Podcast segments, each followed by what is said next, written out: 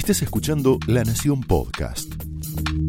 A continuación, Jonathan Viale aporta su mirada sobre la realidad nacional en Más Realidad.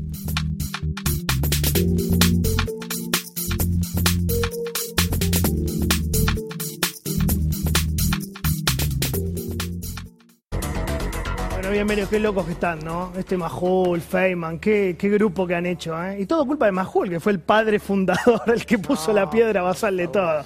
Bueno, ya vamos a estar con él. Pocos recuerdan que Argentina pudo ser, ¿sabes qué? Una monarquía. Ahora hay gente con ganas de que sea una monarquía, ¿no? Claro, San Martín y Belgrano querían una monarquía constitucional. ¿Sí? Nuestros dos grandes próceres pensaban que Argentina, bueno, no estaba a la altura, no estaba preparada para la forma de gobierno republicana federal, pero era hace 200 años. 200 años después seguimos discutiendo exactamente lo mismo. Lo que vimos hoy, yo creo humildemente, es la confirmación de que la vicepresidenta Kirchner tampoco cree en la democracia liberal y en la división de poderes. No le gusta. No le gusta, pero para nada. Lo detesta. ¿Sí? ¿Qué decía un señor que se llamaba Carlos Luis Montesquieu? Este tipo. Todo hombre que tiene poder se inclina a abusar del mismo, hasta que encuentra límites. Un límite. Para que no se pueda abusar del poder, decía este tipo, hace falta que el poder detenga el poder. Bastante simple. Entonces tiene que haber tres. Tiene que haber tres grandes poderes que se controlen entre sí. Ejecutivo, legislativo y judicial. Eso a la vicepresidenta no le gusta. Esa forma de gobierno republicana para Cristina Kirchner atrasa. Y hoy lo dejó muy claro. Lo que ocurrió esta mañana en la declaración por la causa dólar futuro fue un pedido de rendición incondicional, señores. El mensaje clarísimo es, nosotros ganamos las elecciones, la justicia es mía. La justicia es nuestra. Es decir, ganar para el kirchnerismo es dominar. Traducción, a la fuerza política victoriosa, que es el frente de todos, le corresponde el manejo de los tres poderes del Estado.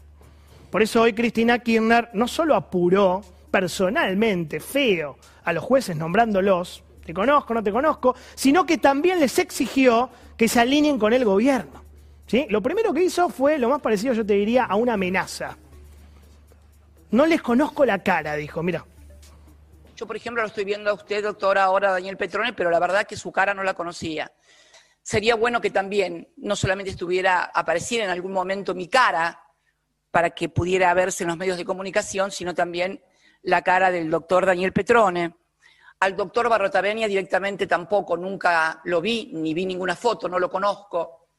Eh, siempre el anonimato de quienes deciden determinado tipo de causas siempre es muy conveniente. Eh, tampoco conozco la cara del fiscal Raúl Ple, que es el acusador. Bueno, qué feo esto. No hace falta traducción, no hace falta interpretación, análisis, nada. No hay que sobreanalizar. Es una amenaza, es una advertencia pesada. Ustedes se metieron conmigo, dice Cristina. Ahora nosotros vamos a conocer las caritas. A ver la cara, juez Petrone. Vamos a mostrar las caras, dice Cristina. Barrotavenia, vamos a mostrar las caras. Fiscal Ple, vamos a mostrar las caritas. ¿Sí? Vos, Figueroa, tranquila. Ana María, quédate tranquila porque sos amiga, jugás conmigo. Vos no, tranquila. ¿Cuál es el mensaje que manda Cristina Kirchner? Es, no se metan conmigo. Vamos a empezar a poner las caritas, la van a pasar mal, escrache. Fue igual a una cadena nacional, igual, pero igual. Se terminaron las sutilezas, se terminó Alberto el otro día, que tampoco estaba sutil, ¿no? Pero se terminó el tiempo de la elegancia, tapones de punta. Llegó el momento de los tapones de punta. Se aceleraron los tiempos, lo venimos diciendo. Y lo segundo que hizo Cristina fue mandar a ese pelotón de fusilamiento en términos de Rívolo al juez de casación Gustavo Hornos. Fíjate. El presidente de casación, el doctor Gustavo Hornos, que preside la casación que todos ustedes integran, se comprobó que iba a reunirse con Mauricio Macri en la Casa Rosada. ¿Qué van a hacer con Hornos? ¿Le van solamente a pedir la presidencia? Fue cinco. ahí decían que Casanelo había ido una vez a verme. Acá fue seis a verlo a Macri. ¿Va a seguir siendo miembro de la casación? Porque si renuncia a la presidencia, termina integrando su sala y va a votar, como ya sabemos que votó en las causas mías. que coincidía cada vez que lo iba a ver a Macri, un sablazo en la cabeza a Cristina. Va a seguir siendo, pero mira vos, y nos quieren convencer que ustedes son imparciales y que nos juzgan imparcialmente. La verdad, doctor, la verdad, doctor, es un espanto. Bueno, qué odio, ¿no? Qué nivel de violencia, tremendo. A ver, ¿por qué Cristina está tan interesada en correr al juez Hornos?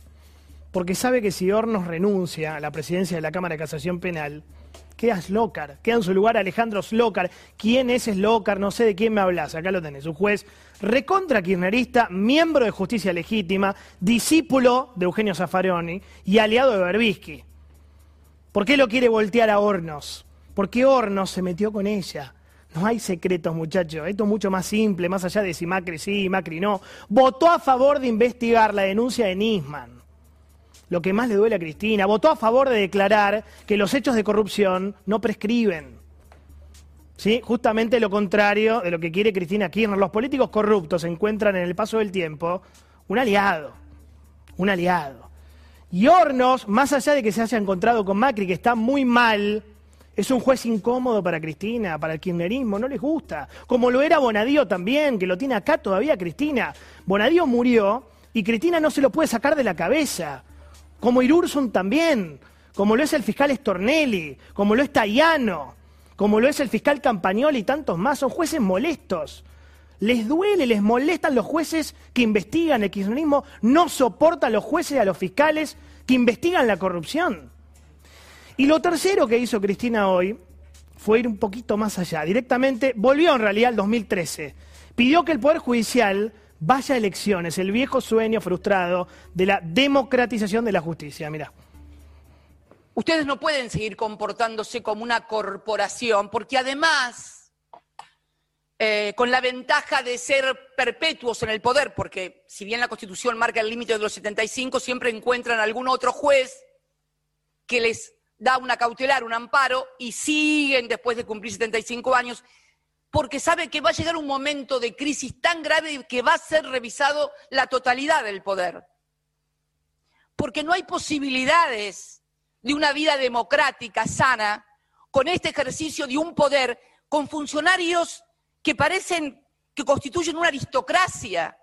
Nosotros, los políticos, las políticas, cada dos años vamos a elecciones a nosotros nos ha votado la gente y nos sigue votando o no nos seguirá votando, no importa. Pero somos un poder profundamente democrático. ¿Que hay mala gente? Seguramente que sí. ¿Que hay corruptos? Claro que sí. Y dígame, en su poder judicial, ¿no hay corruptos? ¿Todos pueden dar cuenta de cómo viven, de qué viven y dónde viven? ¿Todos y todas? No sé. Qué mensajito, ¿no? Tenemos corruptos nosotros. ¿Y ustedes por casa cómo andamos? Es terrible. Es un pacto de caballeros, ¿no? De damas en este caso no investiguen, no nos investiguemos, no nos pisemos la manguera. Es tremendo. Este para mí es el, el más importante de los tres que pusimos, ¿no? Es Cristina diciendo, bueno, corruptos hay en todos lados, no pasa nada. Es gravísimo. ¿Qué quiere Cristina? Que el Poder Judicial, bueno, vaya a elecciones. ¿Por qué? Muy simple, para asociar a la justicia con la política. Vieja idea de Cristina. ¿Qué hubiera pasado en 2019? Imagínate con la victoria del Frente de Todos la justicia se habría llenado de jueces y fiscales de justicia legítima, pero por todos lados. ¿Por qué el Poder Judicial no va a elecciones? A ver, clase 1 de derecho, yo no soy abogado, precisamente para eso, para evitar que los tribunales todo el tiempo estén girando políticamente, que lo están igual, de acuerdo al partido político dominante, es obvio. ¿Por qué Montesquieu pensaba en un Poder Judicial independiente, fuerte y vitalicio, para que no dependa del poder político? Básico, derecho básico, es abogada Cristina.